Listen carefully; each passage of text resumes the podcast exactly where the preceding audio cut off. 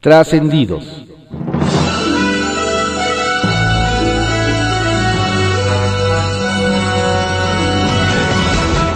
Continuamos con la audiosíntesis informativa de Adriano Ojeda Román, correspondiente a hoy, jueves 18 de junio de 2020.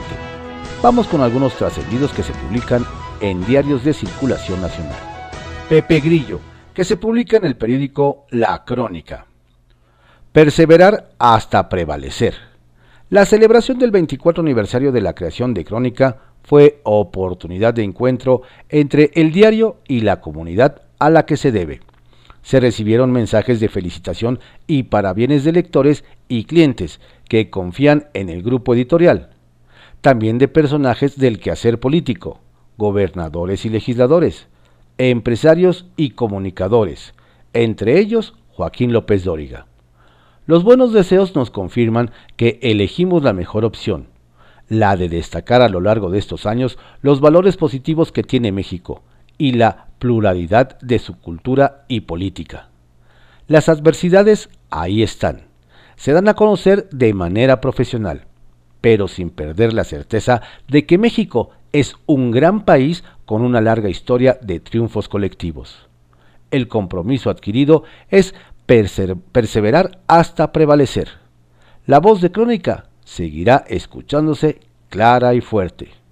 Vayan nuestras felicitaciones a toda la directiva y todos los que trabajan en este periódico La Crónica. La mala racha se extiende. El presidente no sale de su slump del bateo. Del macaneador constante de los primeros meses ya pocos se acuerdan. Ayer, en su intento de ajustar cuentas con un comediante de redes sociales, el presidente llegó al exceso de decir que desconocía, después de año y medio de gobierno, la existencia del CONAPRED. Lo dijo y lastimó a muchas personas, la mayoría de su propio partido. Y es que la creación del Consejo Nacional para Prevenir la Discriminación está vinculada a luchadores sociales ligados con la izquierda, correligionarios del presidente que no creen que el mandatario desconociera al CONAPRED, recordaron el nombre de Gilberto Rincón Gallardo, adalid de la inclusión social y motor detrás de la creación de un consejo que merece apoyo y no desdén presidencial. El presidente sigue sin conectar imparables. 22 años de cárcel. Cuida lo que deseas porque se puede cumplir. ¿De verdad quiere el senador Ricardo Monreal que los funcionarios públicos o candidatos que cometan delitos electorales pasen 22 años en la cárcel al nivel de un homicidio calificado? El titular de la Jocupo, de la Jucopo de la Cámara Alta va por cambios legales en materia penal electoral para darle herramientas a la Fiscalía especializada en delitos electorales. Como gesto para intimidar a la oposición, pasa, pero nada más. Lo cierto es que los que manejan recursos públicos y programas sociales, los que tienen manera de condicionar el voto y adelantar los tiempos de campaña en los medios, son sus propios correligionarios. ¿Cuántos de los llamados superdelegados de la 4T deben estar buscando ahora el teléfono de bufetes de abogados? ¿Quién estará vigilando qué conferencias mañaneras no incurran en una competencia desleal? Lo más probable es que estemos ante otra iniciativa que termine en la congeladora. Jaloneos en puerta. El impacto del coronavirus presiona con fuerza los tiempos electorales. Para completar los consejos electorales de 19 estados que están incompletos, el INE elegirá 47 consejeros a través de un examen virtual con el añadido de que el propio INE le faltan cuatro consejeros que corresponde elegir a la Cámara de Diputados. Ante el clima de, crispación creciente, los partidos políticos ya comenzaron los jaloneos cada vez más fuertes. Los que saben dicen que no hemos visto nada todavía. Tiraditos, que se publica en el periódico Contra Réplica alistan gobernadores morenistas frente contra Juan. Los gobernadores emanados del Movimiento de Regeneración Nacional Morena alistan un frente y estrategia en contra de la Asociación de Gobernadores de Acción Nacional, GOAN, y su exigencia al presidente Andrés Manuel López Obrador de un nuevo pacto fiscal en el país. En la ruta de polarización en el país y de cara a elecciones de 2021, han calificado a los panistas de separatistas, como lo hizo el gobernador de Veracruz, Cuitláhuac García, quien en un primer momento los calificó de golpistas. Para sumar este pleito nacional en el marco de la Comisión Permanente del Congreso de la Unión, retomando el ejemplo de su compañero Cuitláhuac García, senadores y diputados de Morena tacharon de golpistas a los mandatarios estatales de Acción Nacional por sus críticas al primer mandatario. Urge guardaespaldas ortográfico a Herrera. En este espacio se escribió en días pasados sobre el poco contacto que tiene el secretario Arturo Herrera Gutiérrez con los reporteros avesados en la hacienda pública del país. Ahora nos enteramos que este encuentro lo prefiere con sana distancia, uno a uno. Quien lo conoce sabe que le gusta hablar, que incluso es dicharachero y ameno. Como subsecretario llegó a ser el vocero de la dependencia por, su, por sus aptitudes, pero ahora se le nota cansado y prefiere grabar mensajes para cuidar cada detalle y no pasar calores, pues ojo con su equipo. Ayer alguien dejó pasar en una imagen grabada, editada y revisada una palabra que no existe, asalariados. Lo correcto es asalariados, al referirse a los jóvenes menores de edad que ya pueden abrir una cuenta bancaria sin la firma de sus padres. Horas después, gracias a los llamados de la fuente reporteril, se corrigió el error. Argentina también regresa a la cuarentena. Varias provincias y municipios de Argentina tuvieron que dar marcha atrás con la flexibilización del aislamiento y la liberación de las actividades por la aparición del contagio de COVID-19.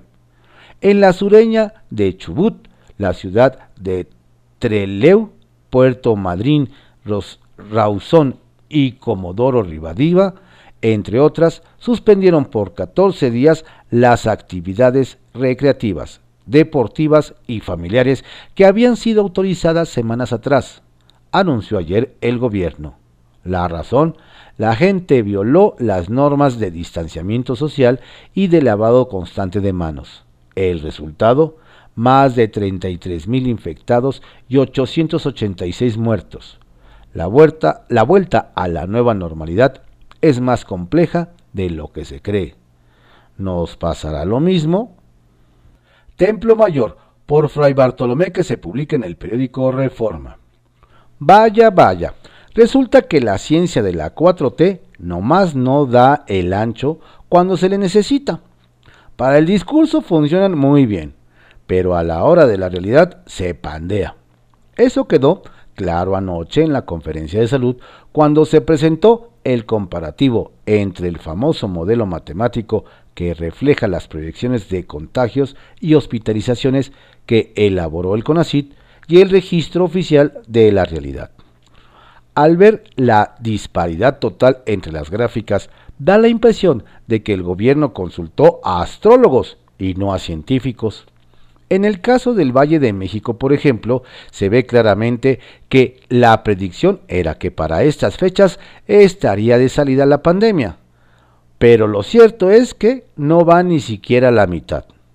A esto se le suma el fracaso de no haber cumplido con la entrega de los respiradores que prometió el CONACIT y que tanta falta hacían. Parece que el método científico ideológico de Marilena Álvarez Bulla es libre de evidencia y funciona lejos de la realidad.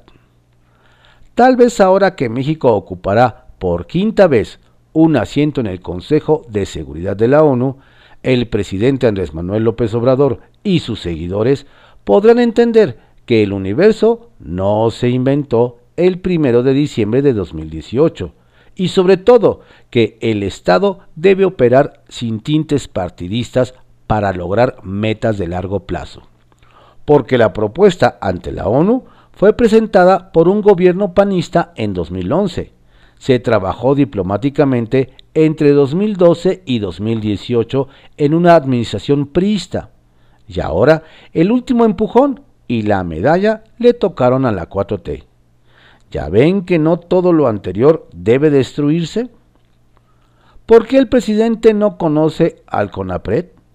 Tal vez sea porque en México los días empiezan con el presidente discriminando a quienes no piensan como él, acosando a sus críticos, descalificando a quienes le muestran la realidad. El bullying mañanero es cosa de todos los días. Cuando el presidente dice que no sabía que existía el Consejo Nacional para prevenir la discriminación, está incurriendo en una de las variantes de la violación de género, la invisibilización. Esto al desconocer el trabajo de continuidad institucional que han hecho en su gobierno tanto Alejandra Haas como Mónica Maxice. Además, el jefe del Ejecutivo exhibe su desprecio por las memorias de uno de los verdaderos pilares de la izquierda mexicana, Gilberto Rincón Gallardo, quien decidió, perdón, quien dedicó buena parte de su vida a hacer visibles la discriminación, el clasismo y el racismo que hacen necesaria la existencia del CONAPRED. ¿Y todo para qué? Para que Andrés Manuel López Obrador pudiera enfocar la fuerza de su precaria investidura en contra de un youtubero. Vaya prioridad. Confidencial, que se publica en el periódico El Financiero. Enfrenta AMLO gritos y sombrerazos en gira. La tónica de la gira presidencial parece irse tiñendo de protesta. El lunes, familiares de desaparecidos lo increparon en Veracruz y ayer, en Puebla, un grupo de 200 antorchistas lo interpeló durante su discurso en la 25 zona militar, con la consigna AMLO miente porque no hay comida ni trabajo, y exigieron ayuda. Ni con gritos ni con sombrerazos se detendrá el combate a la corrupción, respondió López Obrador, mientras que el gobernador, Miguel Barbosa, criticó que los inconformes siempre se enriquecieron falsificando una representación de los pobres. La conclusión de ambos gobernantes fue que la molestia deriva de que ahora los apoyos se entregan sin intermediarios. Todo indica que los antorchistas, comandados por Aquiles Córdoba, repetirán la dosis hoy en Hidalgo. Pactan periodo extra. El líder de Morena en el Senado, Ricardo Monreal, confirmó que los coordinadores parlamentarios lograron un acuerdo para realizar un periodo extraordinario la próxima semana. No obstante, los plazos aún no están por definirse, aunque lo más probable es que el próximo lunes sesione la comisión permanente para establecer la apertura del extraordinario el miércoles siguiente. El acuerdo contempla dar luz verde a la legislación necesaria para la implementación del tratado entre México, Estados Unidos y Canadá, el TEMEC. Otra vez contra España. Parece que el presidente López Obrador ayer desayunó gallo y se fue contra España. Acusó al Congreso de ese país de no investigar el escándalo por el que allá se acusa al rey emérito Juan Carlos I, comentario que ya fue respondido por dirigentes del Partido Popular que lo calificaron de exabrupto. Pero el mexicano también acusó que firmas españolas del ramo energético, tales como Iberdrola, auspician una campaña en contra del gobierno de la 4T, apoyada por el diario El País. AMLO insinuó que la prensa española no dice nada en casos como el de las irregularidades de la monarquía, mientras que todo lo que tiene que ver con nosotros es señalado y cuestionado.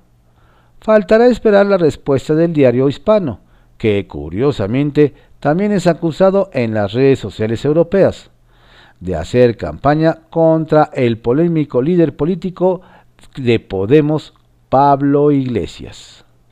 Sanciones para el Bronco. no hay fecha que no llegue ni plazo que no venza.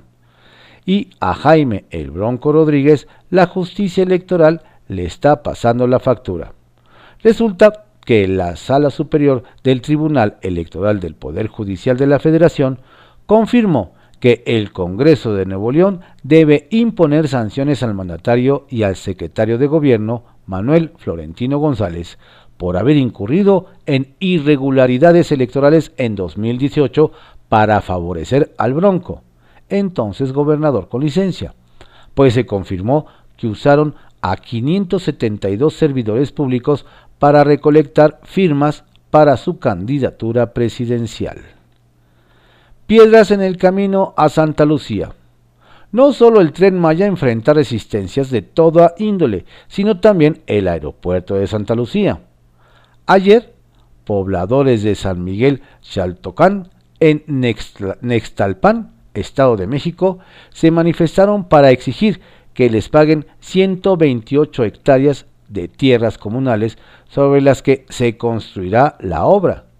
Y por si fuera poco, también ayer un juez federal ordenó proteger y dar prioridad a vestigios arqueológicos y paleontológicos, entre ellos 132 osamentas de mamut, restos de animales del Pleistoceno y ofrendas prehispánicas encontradas en la zona.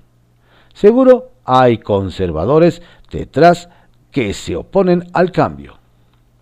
La memoria corta del presidente. Siempre hay un tweet, un video y en este caso siempre hay una imagen. Ahí está circulando en redes una foto de AMLO con Alejandra Haas, quien fuera titular de la CONAPRED. Está también los videos del actual presidente Mónica Maxice en una conferencia en Palacio Nacional junto a Hugo López Gatel. Ahí están las palabras de Olga Sánchez Cordero el 19 de noviembre, anunciando que en CONAPRED estará Mónica Maxice. Tiene ya el nombramiento del presidente y mañana vamos a tomarle la protesta. Y ahora dice el mandatario que ni sabía de la existencia de ese organismo. Sacapuntas, que se publica en el Heraldo de México. Todo está planchado. Nos cuentan que en la Jucopo del Senado, que preside Ricardo Monreal, está planchado aprobar un periodo extraordinario de sesiones para avalar las leyes que den soporte al TEMEC, que entre en vigor el primero de julio. El lunes se realizaría de manera presencial la sesión de la Comisión Permanente, donde se daría el visto bueno al extraordinario, a realizarse el miércoles. Misión para Lighthizer. Desde Estados Unidos dicen que su representante comercial, Robert Lighthizer, tiene la misión de hacer valer lo negociado con México en el TEMEC, sobre todo en materia energética y productos biotecnológicos. Para la administración de Donald Trump, dijo Lighthizer, esto representa un problema serio y parece casi un problema filosófico del gobierno de la 4T la alianza que sí va. Es casi un hecho, nos comentan, que hoy se anunciará una alianza electoral para el 2021, pero no conformada por la oposición, sino por los partidos afines a la llamada Cuarta Transformación. Encabezados por el líder interino de Morena, Alfonso Ramírez Cuellar, los dirigentes del PT y del Partido Verde darán a conocer los detalles en la sede del Partido del Trabajo baja analfabetismo. La buena noticia es que se registró un avance medible en la estrategia contra el analfabetismo. La CEP, que encabeza Esteban Moctezuma a través del INEA, logró reducir de 4 a 3.8% el índice de personas adultas que no saben leer ni escribir. En números exactos fueron 32.168 mexicanos los que salieron de esa condición. Algo es algo. Médico o activista. De nuevo, el subsecretario de Salud, Hugo López Gatel, habló más como activista bolivariano que como médico. Según él, el COVID-19 fue traído a México por grupos sociales de alta capacidad económica, financiera de grupos sociales adinerados del país. No se quedó ahí, pues atribuyó el contagio en pobres por una relación de empleado-empleador. Redes de poder que se publica en Reporte Índigo. Las letras chiquitas de la alianza. Con la confirmación por parte del PAN y el PRD sobre la negociación para una coalición en un número limitado de distritos y estados rumbo a 2021, lo que le queda por delante a las dirigencias nacionales antes del inicio formal del proceso electoral es ponerse de acuerdo en los detalles, nos comentan. No solo se trata del número de diputaciones o de gubernaturas que buscarán en alianza, sino de los espacios que dejarán para candidatos ciudadanos. La intención es que la alianza postule a un porcentaje de personajes externos de la sociedad civil, una petición que han hecho sobre todo algunos cuadros panistas. El problema es que esto le quita espacio a políticos de carrera que quieren apuntarse a la búsqueda de un puesto de elección. Además, aún se está considerando que pueda sumarse Movimiento Ciudadano, pues aunque Clemente Castañeda rechazó de momento la iniciativa de una alianza panista y perredista, consideran que es una estrategia para encarecer su apoyo. Se pusieron los guantes. Los legisladores federales que integran la Comisión Permanente del Congreso de la Unión se atacaron con todo durante la sesión del día de ayer, dejando entrever que a pesar de la búsqueda de coincidencias para sacar adelante los pendientes legislativos, el encono entre los partidos de la 4T y los opositores no disminuye. Los panistas, encabezados por el diputado Juan Carlos Romero Hicks, reprocharon el ánimo de confrontación del presidente López Obrador en contra de los gobernadores de oposición, mientras que los legisladores de Morena y sus aliados los acusaron de oponerse sistemáticamente a las políticas del primer mandatario. Todo ello en un ambiente cada vez más tenso. Aún así, se confirmó que la próxima semana habrá extraordinario para aprobar las adecuaciones legislativas para la entrada en vigor del TEMEC, pues la armonización es de interés de todos los grupos parlamentarios y en principio ya hay acuerdo entre los grupos. Trascendió que se publica en el periódico Milenio. Trascendió que las dirigencias nacionales de Morena, PT y Verde anunciarán hoy su acuerdo de coalición de cara a las elecciones de 2021 y al final se adelantan al bloque opositor que todavía no pacta para ir juntos en el mayor número de distritos posibles y en los procesos locales. De pasada, el partido en el poder denunció ante la Fiscalía General de la República a Jacob Polensky por lavado de dinero y daño patrimonial por la compra y remodelación irregular de 39 inmuebles, medidas adicionales a las auditorías por pagos de hasta 200 millones de pesos por un edificio y el pago anticipado de 395 millones de pesos por remozamientos a filiales de Grupo Ebor.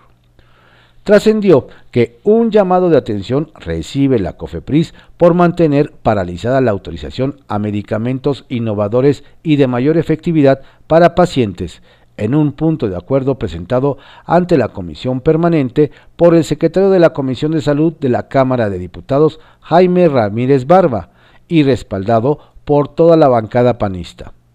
El documento en el que se exhorta a la autoridad sanitaria a informar por qué están detenidos 82 solicitudes se turnó a la Comisión de Transparencia y Anticorrupción con opinión de la de salud. Trascendió que el secretario de Educación, Esteban Moctezuma, y el líder del CENTE, Alfonso Cepeda, planean en estrecha comunicación el siguiente ciclo, escolar y aunque se haya establecido en agosto el reinicio de clases, lo más probable es que los estados no podrán comenzar al mismo tiempo. Por eso los diálogos del sindicato también son con los gobernadores, para conocer de cerca las condiciones sanitarias de cada entidad y con ello visualizar el panorama para sus agremiados. Estos fueron algunos trascendidos que se publican en diarios de circulación nacional en la audiosíntesis informativa de Adriano Ojeda Román, correspondiente a hoy jueves 18 de junio de 2020. Tenga usted un excelente día. Por favor, cuídese mucho, cuide a su familia. Quédese en casa. Quédate en casa. Oh, eh, quédate en casa. Dale, quédate. Quédate en casa. No saca muchacha. Hay un virus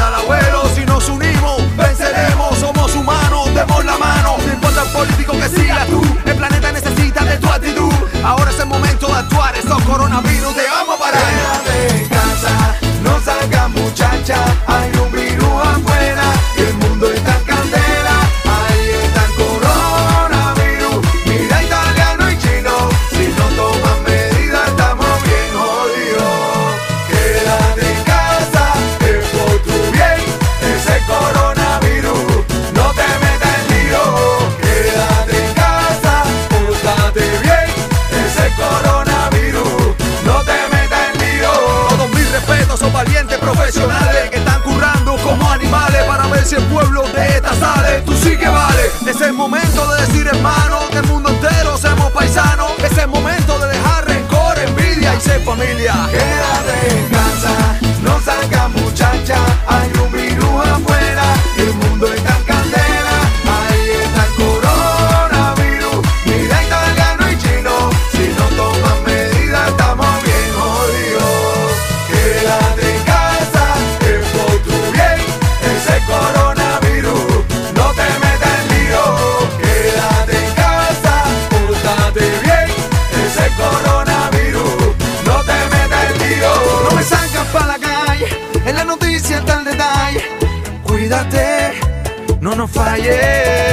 porque la cosa está bien mala. O tú no has visto el panorama. Oh my god, oye, cuidadito, ese virus no falla. Quédate en casa, que por tu bien, como el coronavirus, no te metas en lío. Quédate en casa, pórtate bien, el coronavirus, no te metas en lío. Quédate